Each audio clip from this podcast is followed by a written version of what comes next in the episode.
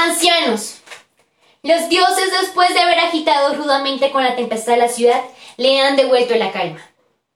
A vosotros solos, de entre todos los ciudadanos, os ha convocado aquí mis mensajeros, porque me es conocida vuestra constante y respetuosa sumisión al trono del Ayo, y vuestra devoción a Edipo mientras rigió la ciudad. Así como cuando ya muertos conserváis fieles con constancia a sus hijos. Ahora, cuando estos, por doble fatalidad, han muerto el mismo día, al herir y ser heridos con sus propias fratricidas manos, quedo yo, de ahora en adelante, por ser el pariente más cercano de los muertos, dueño del poder y del trono de Tebas. Ahora bien, imposible conocer el alma, los sentimientos y el pensamiento de ningún hombre hasta que no se le haya visto en la aplicación de las leyes y en el ejercicio del poder.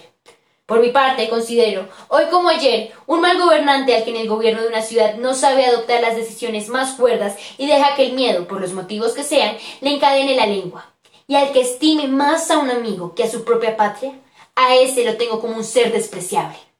Que Zeus eterno, escrutador de todas las cosas, me oiga. Jamás pasaré en silencio el daño que amenaza a mis ciudadanos, y nunca tendré por amigo a un enemigo del país.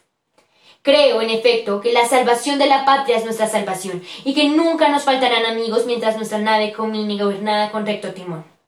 Apoyándome en tales principios, pienso poder lograr que esta ciudad sea floreciente. Y guiado por ellos, acabo hoy de hacer proclamar por toda la ciudad un edicto referente a los hijos de Edipo. A Teocles, que halló la muerte combatiendo por la ciudad con un valor que nadie igualó, ordenó que se le entierre en su sepulcro y se le hagan y ofrezcan todos los sacrificios expiatorios que acompañan a quienes mueren de una manera gloriosa.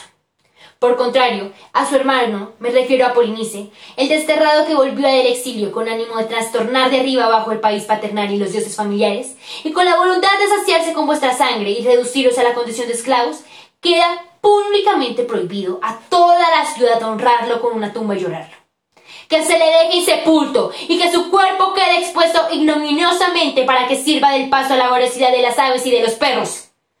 Tal es mi decisión, pues nunca los malvados obtendrán de mi estimación mayor que los hombres de bien.